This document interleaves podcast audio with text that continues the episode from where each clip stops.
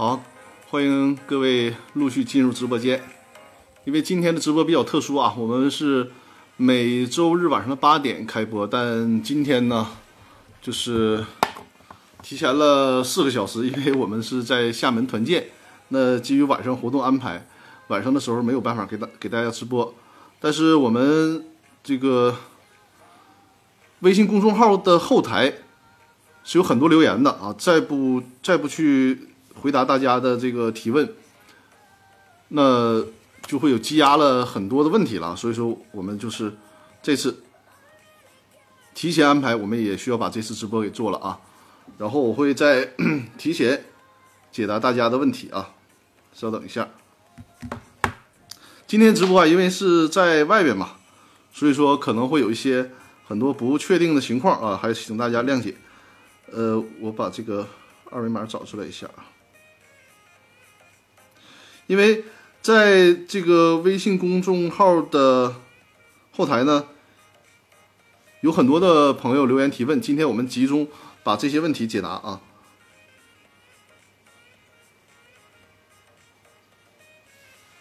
今天的，就是在线的朋友可能不会太多，因为这个时间是就几乎相当于是临时加的直播了，临时加的直播了。今天晚上八点就不直播了，所以说呢，没有问题，因为很呃后台有很多已经提问的朋友嘛，我们希望是在这个直播的时候啊，就是在看回放的时候，那大家能够通过看回放，然后呢收看到大家所提的问题啊。就寄希望于我们回放的时候，让大家看到这些问题。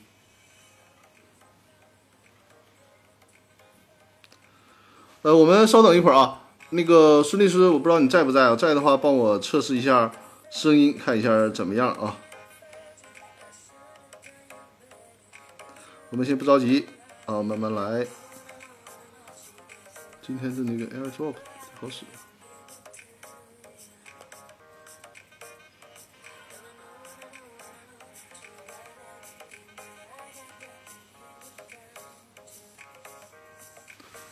这是需要的。大家先进入我的直播间，然后关注我的直播间啊，关注我的直播间，因为我的直播间呢，主要是讲解公司股权相关方面的问题啊，讲解公司股权方相相面呃相关的问题。如果大家有这方面的问题呢，就欢迎给我留言。呃，我给大家准备了一下二维码，因为那个纸质的二维码不在办公室里面嘛，大家可以看一下这个二维码，扫描这个二维码之后呢。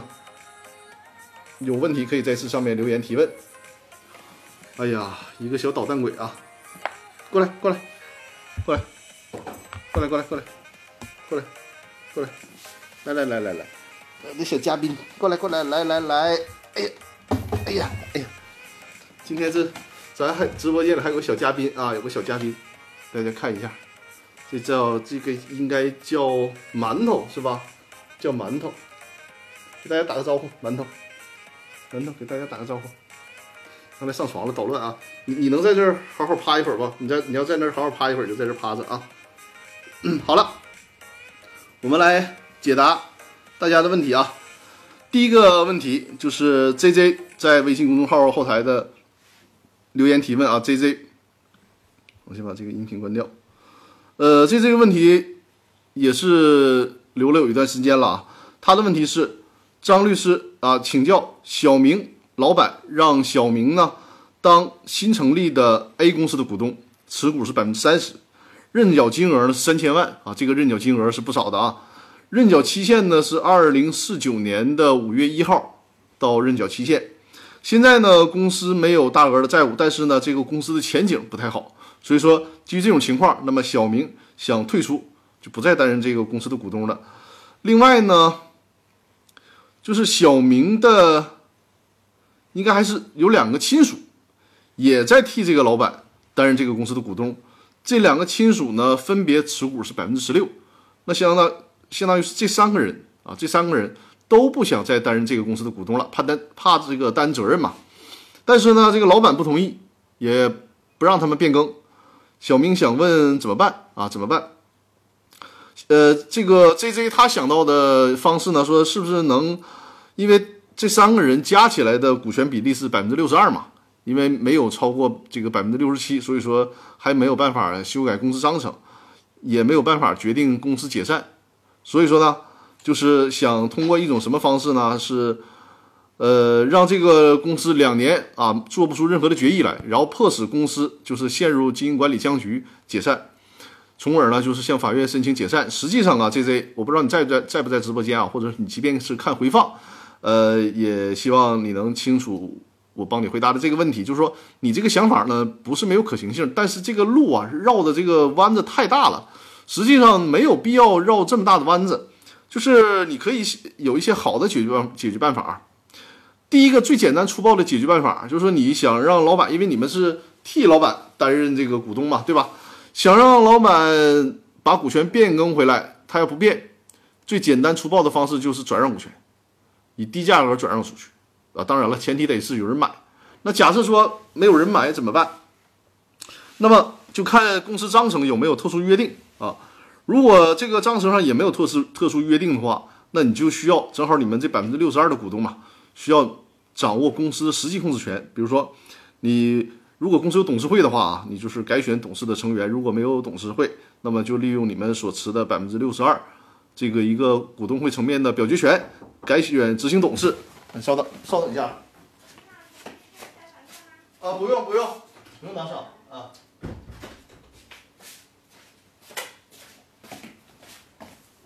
刚才是问那个房间打扫的，呃，就是利用所持的百分之六十二的表决权啊，改选公司的高管，比如说执行董事改选。哎，这个猫太淘气了，又把电源扒拉掉了。改选执行董事，改选经理，尤其是什么呢？控制公司的财务人员。要不你就过来。哎呀，哎呀，尤其是控制公司的财务人员啊，从而呢。让这个公司实际的控制权拿到小明手里，这样最起码会让公司他不会再有就是欠大额款项的这种风险，你公司就全控制住了。那你做这种方式呢？通过这种操作可以有两个好处啊，一个是你可以实际控制公司，那就是这个公司不做其他有风险的业务，不去再对外欠钱了，这不就可以了吗？另外一个呢，也是促使老板赶紧换股东啊。如果他这个时候再不换股东的话，那么恐怕就完全失去了公司的控制权了。所以说，你通过这个方式来改选啊。哎，我这个小祖宗又上床了。稍等一下啊，我我得给他给他弄下来，要不然你就出去吧，宝贝儿，行不行？不能上床啊，不能上床，给我给我下来。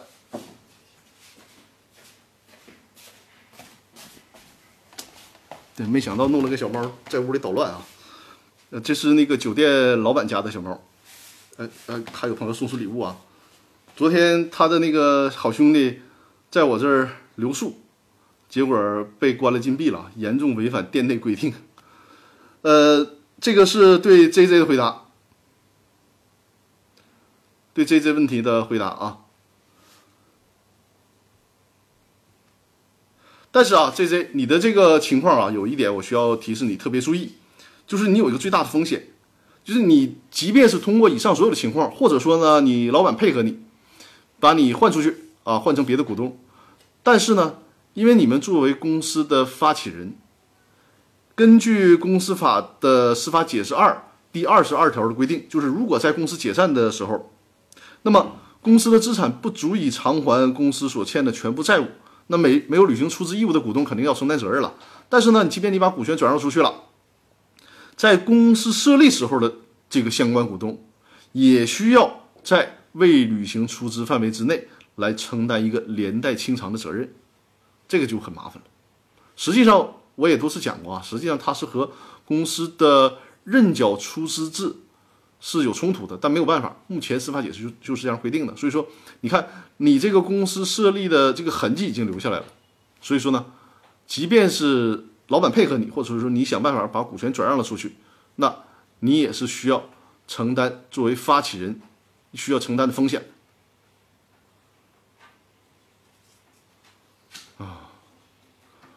不行了，我得把这个小猫让它让让它出去溜达溜达了，它又又上床了。稍等一下，不好意思啊，各位。你给我请出吧，请出吧！太讨厌了，快快快快快快，出去玩去，出去玩去，听话啊，出去玩，快点，好好好好好，好了好了好了，出去玩，出去玩，出去玩，哎呀，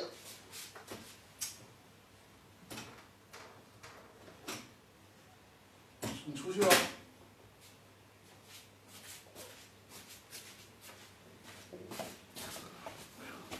怎么办呢？太无奈了，这这只猫撵还撵不走，就是在屋。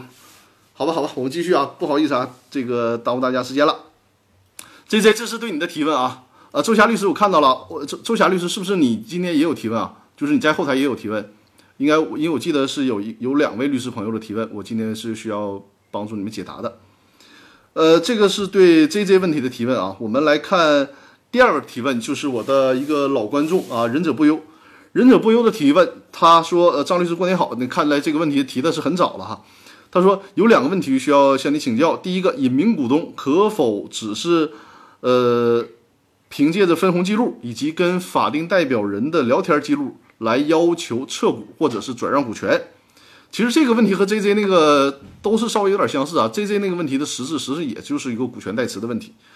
呃，因为他说为什么他这么提问呢？因为现在这个作为法定代表人。”目前不承认他的股东的这个身份，就说，忍者不由他的这个提问里面是隐名股东，实际上就是想恢复股东身份，但是没有其他的协议啊，没有其他的证据证这个证明，只有什么呢？只有公司对他的分红以及和法定代表人的聊天记录，可能在法定代表人这个聊天记录里面承认过他的股东身份。然后呢，他第二个问题是说，公司呢被其他人实际运营管理，但是股东跟实际管理人没有合同，啊，持股百分之百的股东能否凭借着自己的身份挂失公章等所有的营业执照，然后最终达到注销公司的目的？首先啊，作为隐名股东这个问题。就是你如果是隐名股东，你的身份你想恢复成显名股东，你是不需要法定代表人来承认的，不需要法定代表人承认。这只豪气的猫。你作为隐名股东，如果你想恢复股东身份，不需要法定代表人承认，是谁承认呢？是显名股东需要承认你，就是你们之间有这个协议，显名股东他不是真正的股东。另外呢，就是你这个。公司的其他股东也需要承认你的真正股东身份，因为否则的话，人家其他股东在你想恢复股东身份的时候，是可以行使优先购买权来阻止你恢复股东身份的。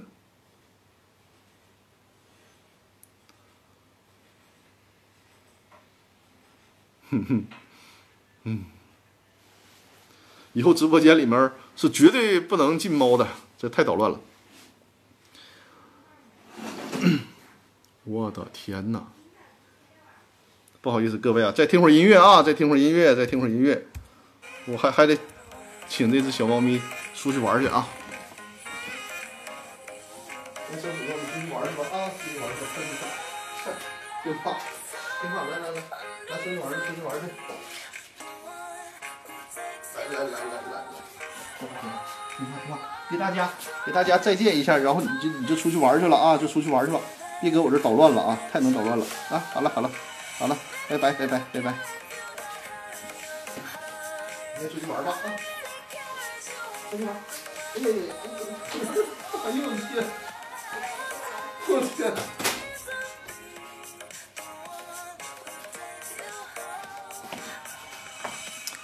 我的天呐，我实在是我实在是赶不走他了。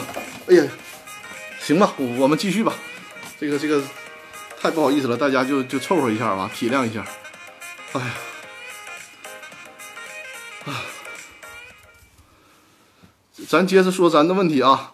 这个，呃，隐名股东呢，他如果想恢复股东身份，首先需要得到显名股东的承认，还有公司其他股东的认可。另外呢，呃，忍者不忧的第二个问题，忍者不忧的第二个问题，他可能说是想说，呃，公司呢。这个实际运营管理人，那肯定就是显名股东了。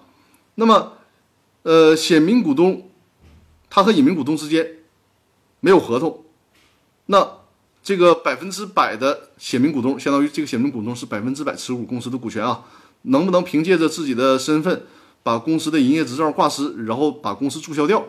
那这个他问题这个角度肯定是从隐名股东的角度问的，就是显名股东想鸠占鹊巢，对吧？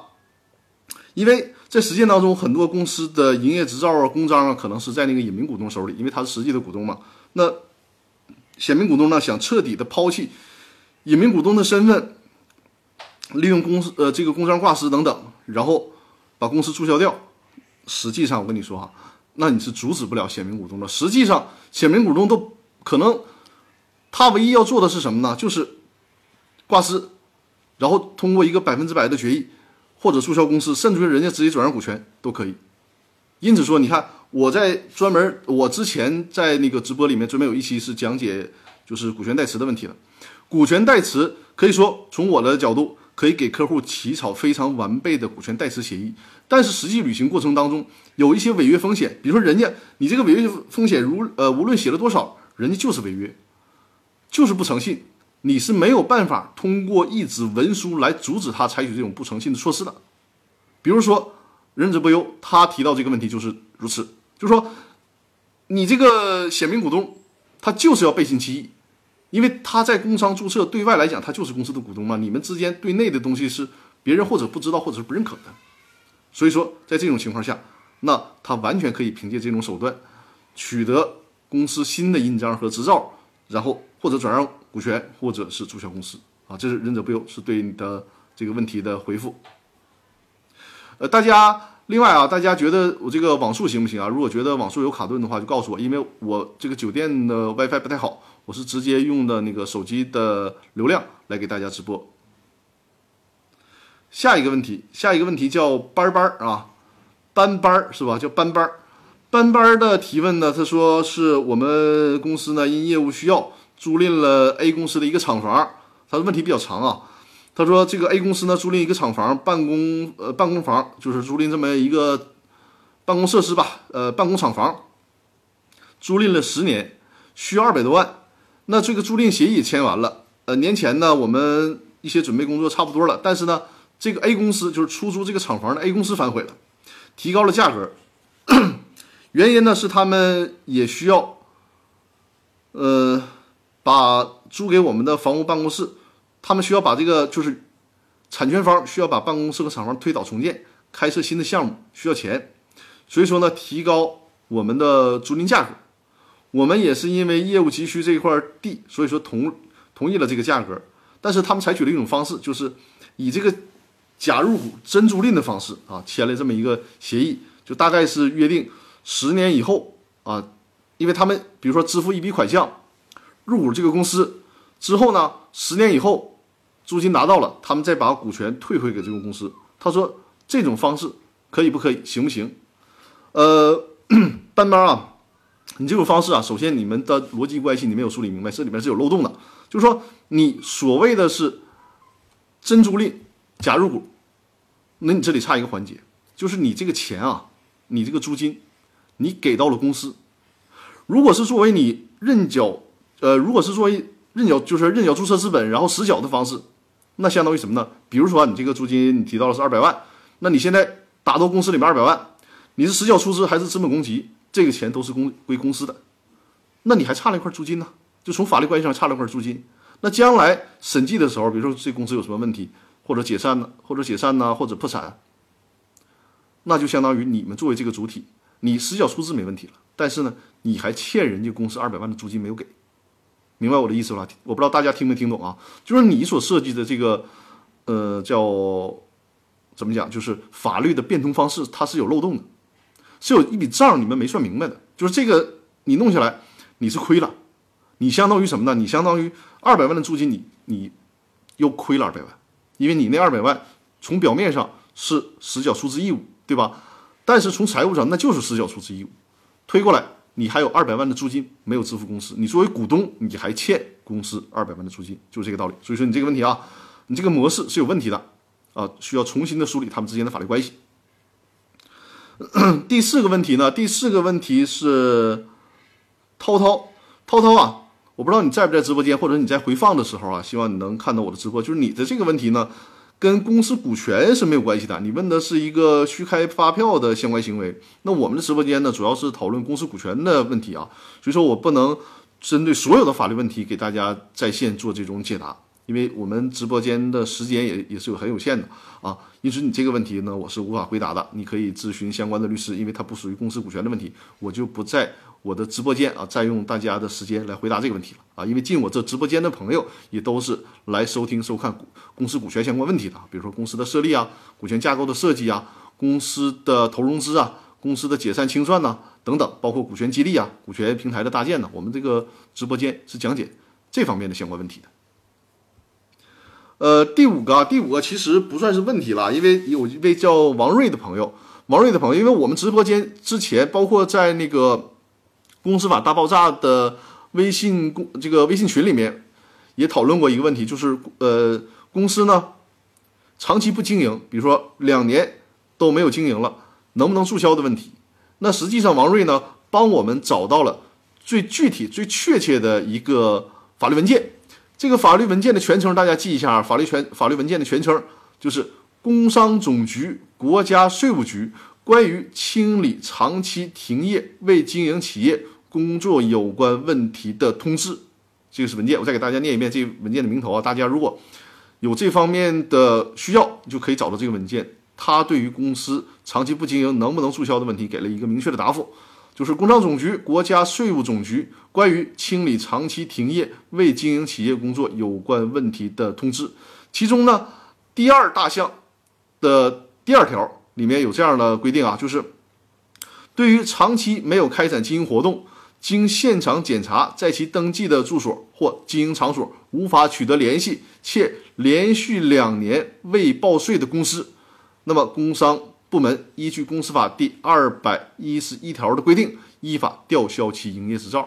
啊，这个大家听懂了吧？就是两年，相当于两年没营业嘛。但是我还是提示大家注意啊！我记得我在有一次直播里面也也提示过大家这个问题，就是它不单单是你两年没有营业，就一定会被吊销营业执照，而说你两年都没有营业了，而且人家这个相关部门去你的经营场所、你的住所地去找。人去楼空都没有人，而且呢，两年期间你连税都没报，那这种情况下就是可以直接吊销营业执照的啊。这个是王瑞他提供给我们的这个法律法规啊。感谢王瑞对我们直播间的支持啊，感谢感谢。第六个问题啊，第六个问题，第六个问题呢，就是李硕律师。李硕律师的提问呢？他说，呃，有个请有个问题请教张律师啊，有个当事人原来呢是 A 公司的法定代表人，原来也是这个公司的总经理，但是呢，在二零一零年就已经辞职了，呃，但公司呢一直就没有改变法定代表人。二零一五年到二零一七年，公司没有缴税，二零一七年公司注销，现在税务局把当事人认定，呃，就是这个认把这个当事人我们。为了大家听着方便啊，假设这个当事人是，呃，小明啊，假设这这个当事人小明，他在 A 公司原来担任法定代表人，但是这个 A 公司呢没有交税，应该是欠税，注销了。实际上啊，如果是欠税的话，你要走正常的流程，恐怕是没没有办法注销掉的。这里面提示大家，那他把他因为在这个 A 公司里面他是法定代表人，A 公司欠税被注销，但是呢。他自己这个小明真正自己经营了一家另一家公司是 B 公司，就是因为当初在 A 公司欠税，他担任法定代表人，公司注销，导致他在 B 公司，这个 B 公司被拉入了这个黑名单。现在呢，税务部门不给 B 公司办理税，就是缴税事项，问应该怎么办？这个就是金税三期所带来的这个后果啊，就你担任其他公司的法定代表代表人，同时又担任另一家法定代表人，你可能是在。前面那家公司出了问题，会影响到你之后的那些公司，所以说在这种情况下，你没有太好的办法。所谓好的办法怎么办？就是清理历史遗留问题。你要看，我不知道李硕律师，你在这里面提到的二零一七年公司到底是吊销和注销，就是吊销和注销是不一样的啊。你确认一下，到底这个公司是被吊销了还是被注销了？如果是被吊销了，那么。走清算程序啊，走清算程序，该交的税把税都缴了，然后公司正式的注销。如果是没有，如果不是吊销，确实是注销了，你就需要看这里面是不是涉及到违法注销。而且我猜测，你在欠税的情况下，公司还能注销掉，多半是存在违法注销。如果违法注销，那么有限责任公司来讲，它的清算义务人就是公司吧，呃，就是公司的股东。有限责任公司它的清算义务人是清算义务人是公司的股东，需要把公司公司的股东找到，就说在这个违法注销环节，给债权人造成了哪些损害，包括你欠了多少税，你欠多少税，你就是对国家造成的损害嘛。所以说，该还债权人的钱还债权人的钱，该补缴的税甚至罚款补缴罚款，把这个事儿处理掉，然后才能把 B 公司从黑名单当中。解救出来啊！这就是对你这个提问，对你的这个当事人提供这样的意见。那个之前这个 A 公司的事儿，如果处理不好、处理不掉的话，那谁让你当初担任那个公司的法定代表人了？所以说肯定会影响你现在这个公司的经营，这个正常的生产经营。所以说，你看我一再说嘛，就是轻易的不要给人家担任法定代表人，尤其是这个公司不是你所能控制的，就轻易的不要给人家担任法定代表人啊。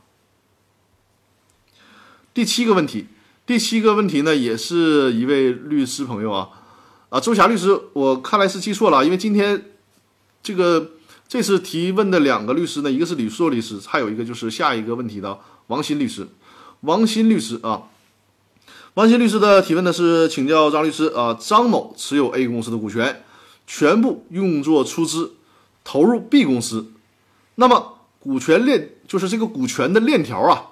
为什么会变成了张某是 B 公司的股东，B 公司呢又是 A 公司的股东？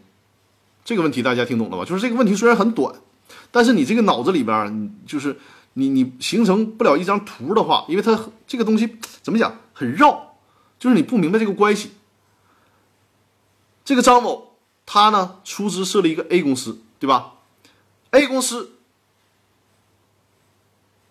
就是。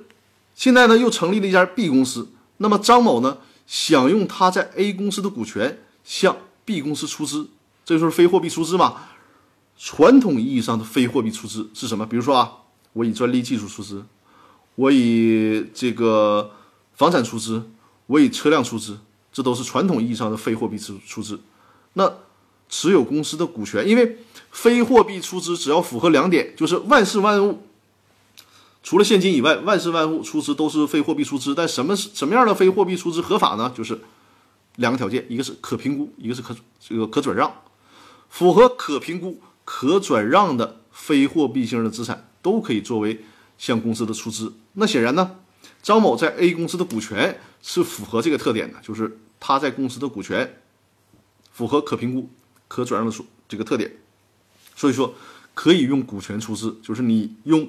持有一家公司的股权出资到另一家公司，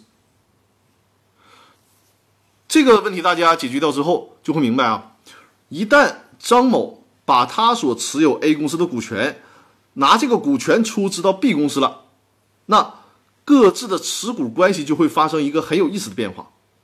这个大家可能是我自己画了一个图啊，这个图画的也不太好，就是大家顺着我的思路啊，你们自己一定要去手绘一张图。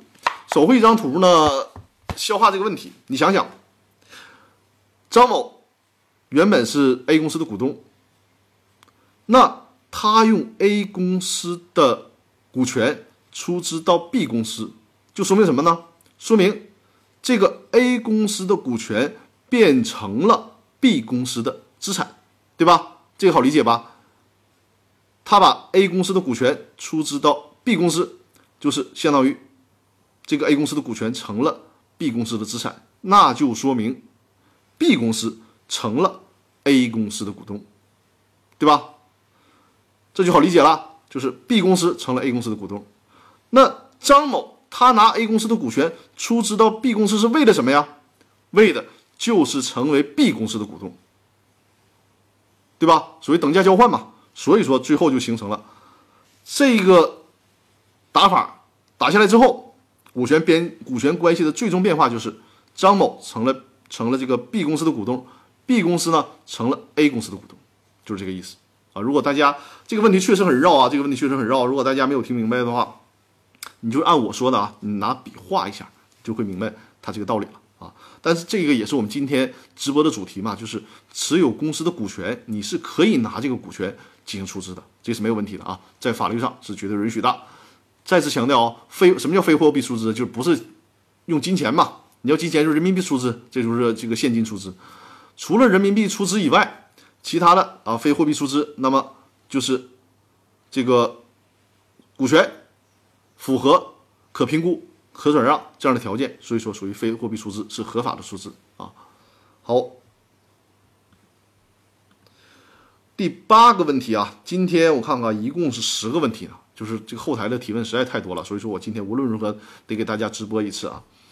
呃，这个第八个问题也是我们的一个老观众了，蓝蓝，你在不在直播间啊？在的话告诉我一声，因为我今天是提前直播嘛，所以说我很难保证我现在直播的时候提问的这些朋友去就是正好在直播间啊。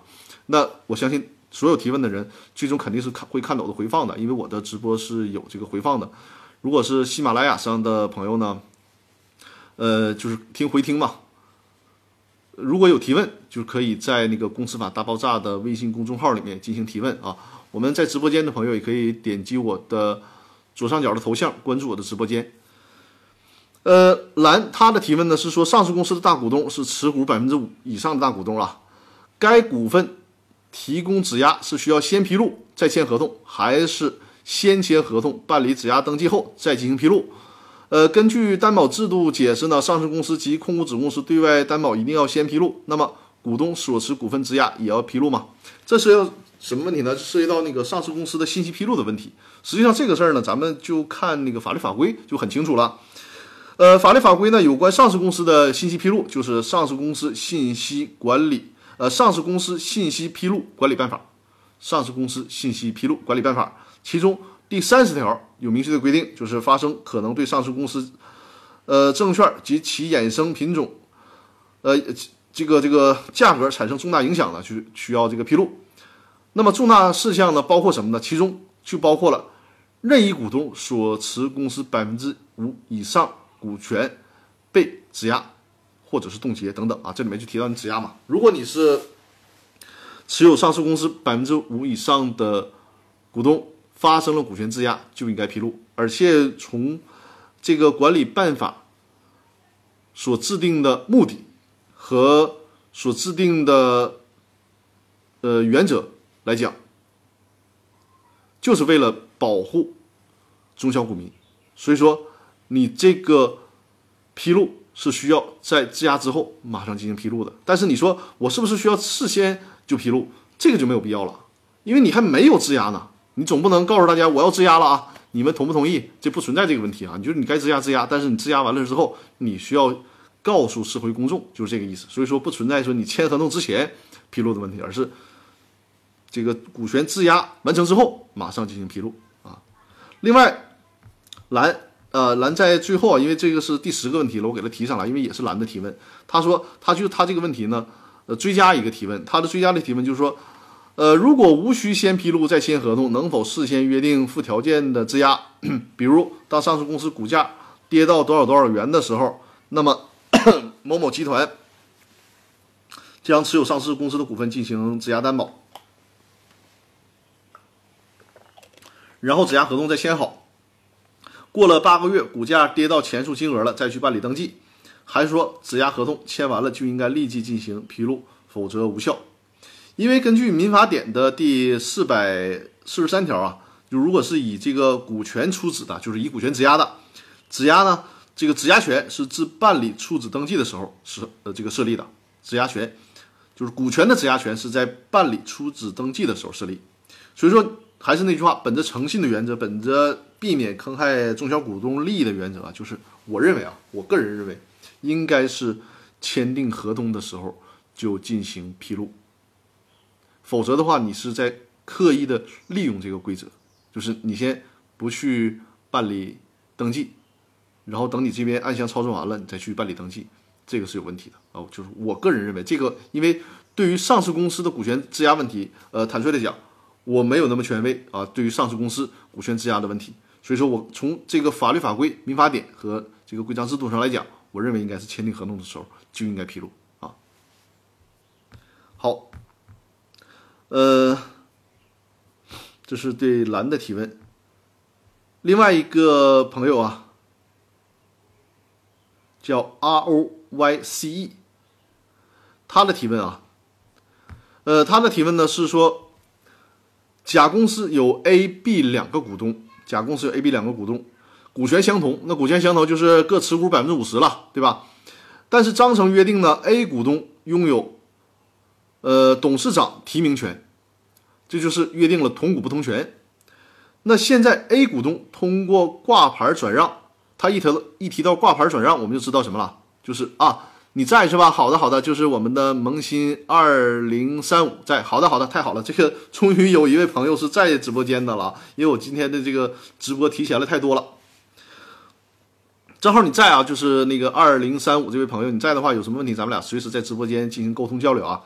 呃，这个 A、B 两个股东呢是各持有百分之五十，而且做了同股不同权的约定，就是这个 A 股东呢，他单独享有董事长提名权。A 股东他准备出让股权了，通过这个挂牌转让。那既然挂牌转让，我们就可以知道了，这个 A 股东他肯定是一个国有公司。那通过挂牌方式转让呢，转让给了 C，就是 A 股东通过挂牌的方式把。股权转让给了 C，就是另外一个股东。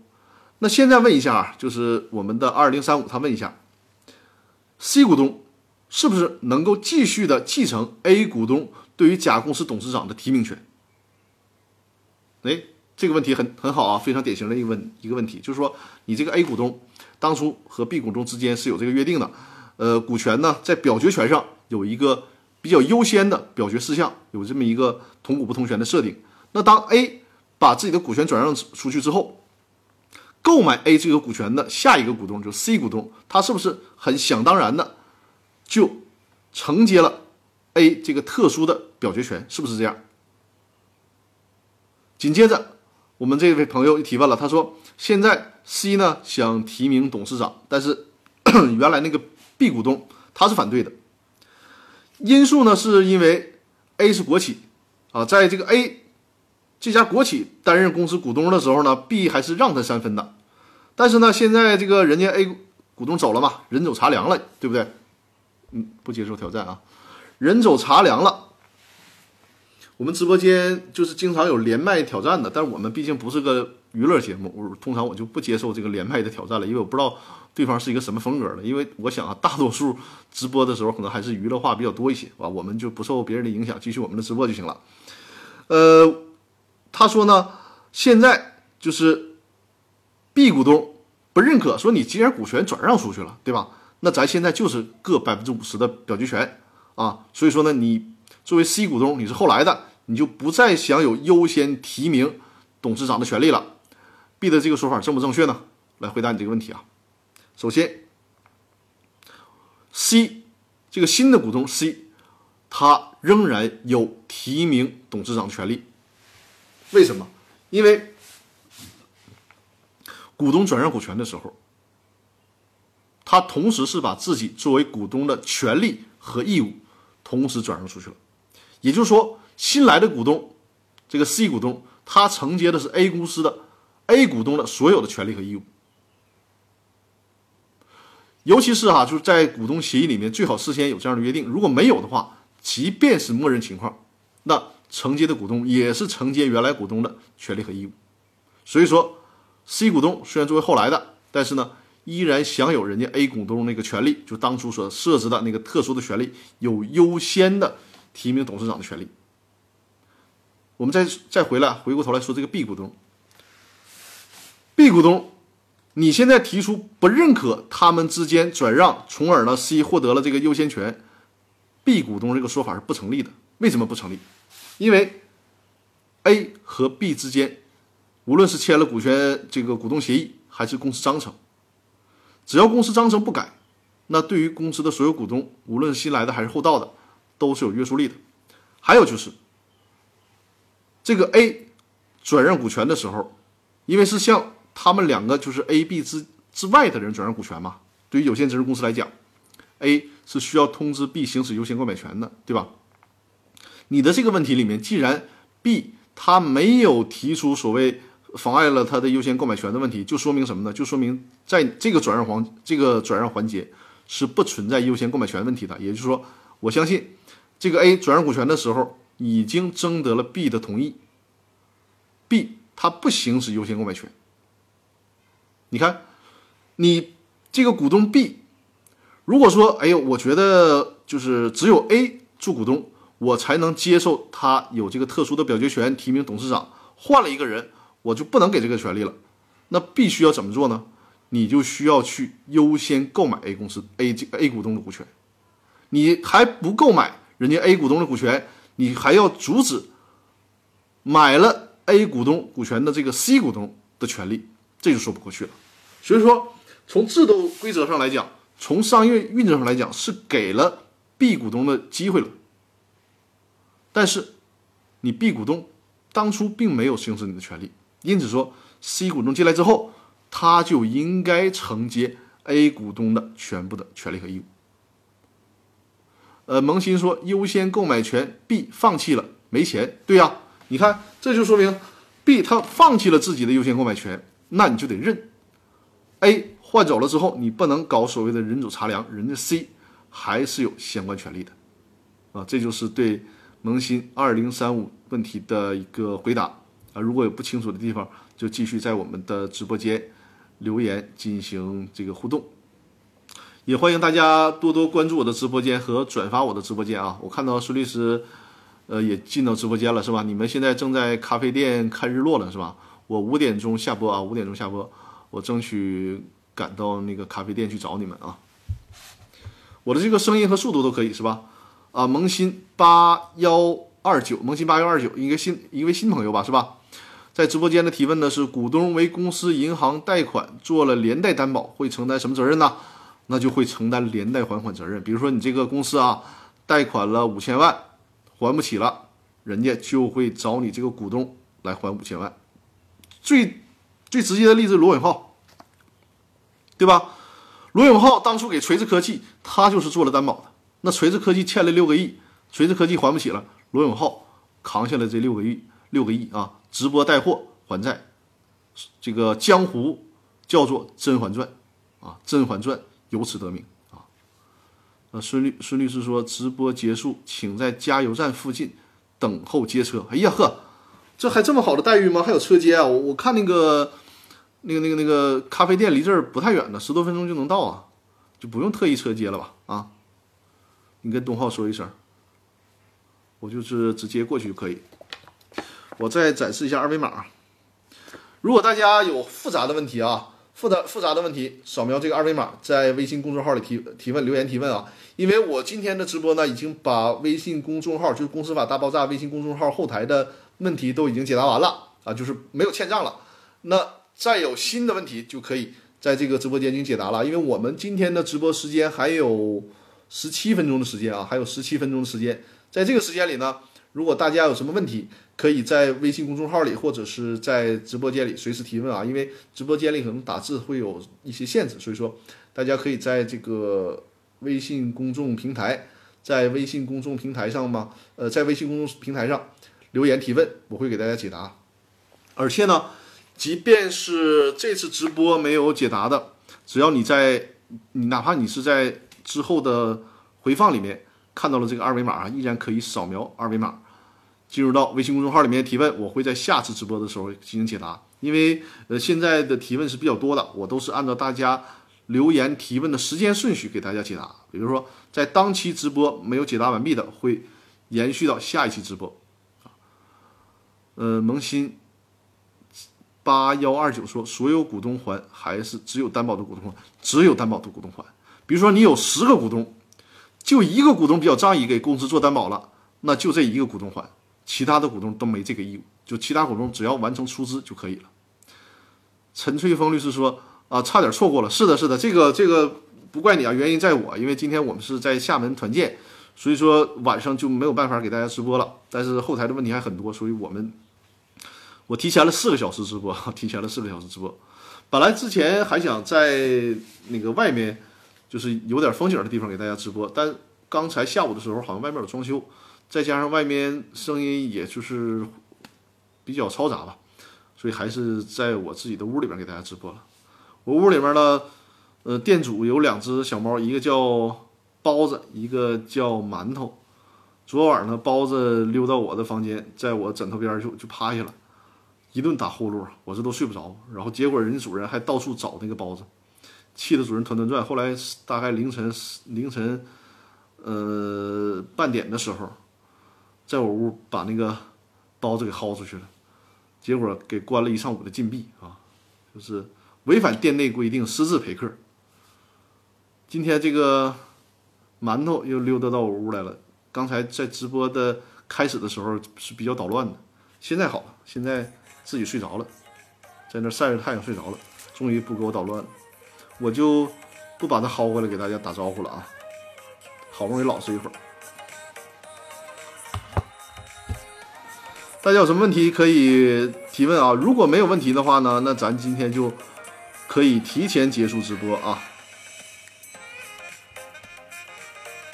我看一眼微信公众号的后台有没有新的问题啊？我我是电脑和那个电脑是开着手机的，就是连着手机的热点的，然后手机是用流量播，我不知道我这边刷电脑的时候会不会那个影响大家的速度啊？呃，张律师好好休闲的，是啊，我是因为我本来我是来休假的嘛，来休假的，但是因为后台的微信公众号留言。这问题太多了，我这个这周就必须给大家直播了。啊，Monster 说张律师下周直播有变化，下周直播时间没有变化啊，下周时间依然是晚上的八点。我看一下下周日历啊，给大家确认一下。是的，是的，下周的时间没有变化啊，下周的时间没有变化。呃，我们如果没有特殊情况的话，啊，是被迫营业吗？是的，算是被迫营业。如果我们没有特殊情况的话，就是每周日晚上的八点，每周日晚上的八点给大家进行直播啊。今天是特殊情况，今天绝对是特殊情况，因为是休假的原因，团建的原因，就提前了，提前到四点了。下周啊，下周就是三月十四号嘛，晚上八点。如果没有变，就是没有特殊情况，都是每周日晚上的八点给大家进行直播。嗯，而且。呃，距离我在我的新的小书房里面给大家进行直播的时间也越来越近了啊。连年有余，张律有一个案子，被告在诉讼过程中简易注销了，怎么办？是这样，所有简，你如果发现这个公司已经简简易注销了啊，你去工商行政管理部门调取他的全部工商档案，因为如果他走了简易注销，公司的现有股东通常来讲他是需要。给工商行政管理部门出具一个承诺书的，这个承诺书通常的文本的显示就是 现有的股东对公司将来可能或者是已经产生的债务承担连带偿还责任。所以说你要拿到了这个承诺书，你就直接把其他的股东追加为被告就可以了，让他们对公司的债务承担连带责任。简易注销这个事儿啊，绝对不是权宜之计。简易注销的这个政策，可能以后会用的越来越多啊。因为实际上简易注销啊，它也不会很过分的损害公司债权人的利益，因为是有制度跟着的嘛。就是工商行政管理部门，人家也是呃有原则的，就你可以简易注销，你就承诺吧，你承诺你股东承担连带责任，我可以让你注销啊。呃，撤诉。撤诉换主体再起诉呢？你可以撤诉换主体再起诉，可以。你还是最主要的，先把那个工商行政管理部门那个档案、工商档案调出来。呃，法官说期限受期限受不了了啊！我知道，就是很多的时候法官是有审限的嘛，就是你在追加，法官的审限可能到了。那你首先你看自己啊，你看自己诉讼时效过没过啊？如果你自己诉讼时效过了的话，那你就需要谨慎了啊。如果你诉讼时效没过，都够的话，那你可以考虑配合法配合一下法官，因为这个法院法官的工作也挺不容易的，对吧？咱们就是相互理解嘛。我们这个法律共同体就是尽量的相互理解、相互支持。那你可以那个撤诉，然后再重新起诉，把该拽的被告都拽进来。嗯，就是这样。呃，还有陆续还有朋友在进入这个直播间是吧？哎呀，要不我把这个小馒头请出来，这睡得挺香的，在这晒太阳。法官说裁定驳回，把费用全退啊，可以啊，那这法官也是还不错，挺好的。那那个裁定他也不会影响你实体权利，你自己只要看你自己的诉讼时效没过，呃，你可以考虑采取这种方式配合一下法官，可以的。但是你撤之前，你还是那句话，你先把这个事儿落实了啊，先落实了，就是这些股东是不是有这个简易注销的相关承诺啊？你先把这个事儿落实，如果没有的话，你还得需要看他们是不是那个违反了，就是公司。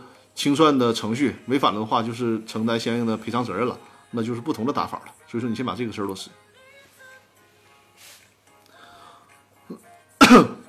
呃，简易注销的那个承诺书是总局的范本，对吧？通常是的，就是总局有一个范本，在实践当中我也见到过约定不一样的，甚至于说还有什么呢？就是还有有埋坑的啊。正常人家那个范本是说你你个股东承担连带责任，但是呢，有些地方的所谓的承诺就写了什么，就是。现有的股东承担清算责任，那他这话就跟跟没写一样。承担清算责任，你你不简易注销，你也应该承担清算责任的。一定要注意啊，就是承担连带责任和承担和承担清算责任，它是不一样的。因此说，你需要看一下，就有些地方他写那玩意儿是有坑的啊。你承担清算责任，人家说了，我是说承担清算责任的，我就帮你清算呢，对吧？我没说承担连带责任的，它不一样。所以说，你还是最好看一下啊，因为实践当中有这种情况。他写的是承担法律责任吗？承担法律责任，你就是按照那个呃，工商总局的那个文件，我不知道你在不在我的公司法大爆炸微信群里面。我在那个公司法大爆炸的微信群里面发过这个工商局的文件的，呃，这个相关规定，你按照这个规定去让他承担责任就可以了，这个是没问题的，这个是没问题的啊。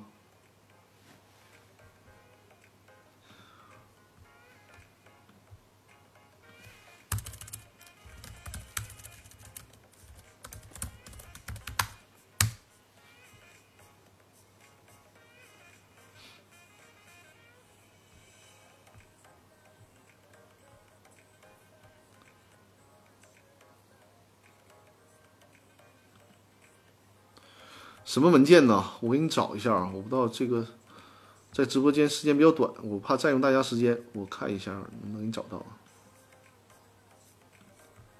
我这个手头的文件也是太多了，我给你看一下。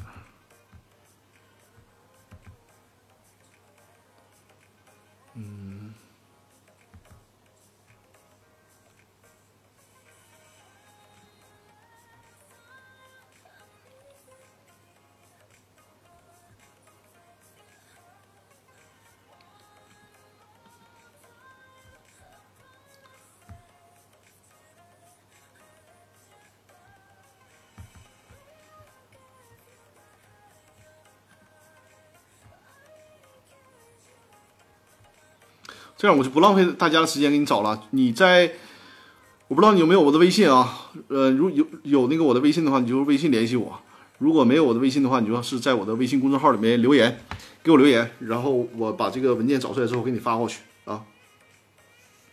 在微信公众号里面留言，我就不耽误大家的时间了。在这里面留言联系我，然后或者是你这样，你做一个问题，你留在我的微信公众号里面，我下次直播的时候把这个提供给大家啊。免得我忘了，免得我忘了跟大家说这个事儿啊。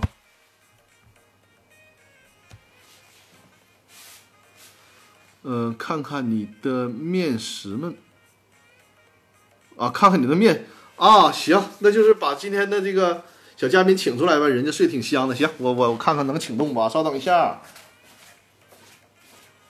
来，小面食过来。哎呀，来活动活动，活动活动，好不好？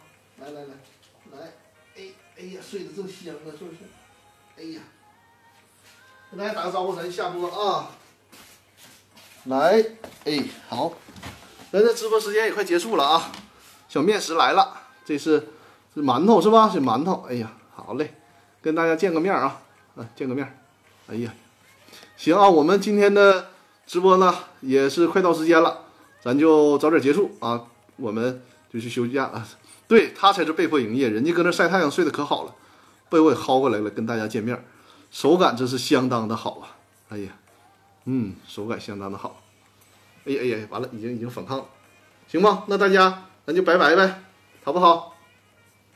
拜拜。我们今天直播，咱今天就进行到这儿，好不好？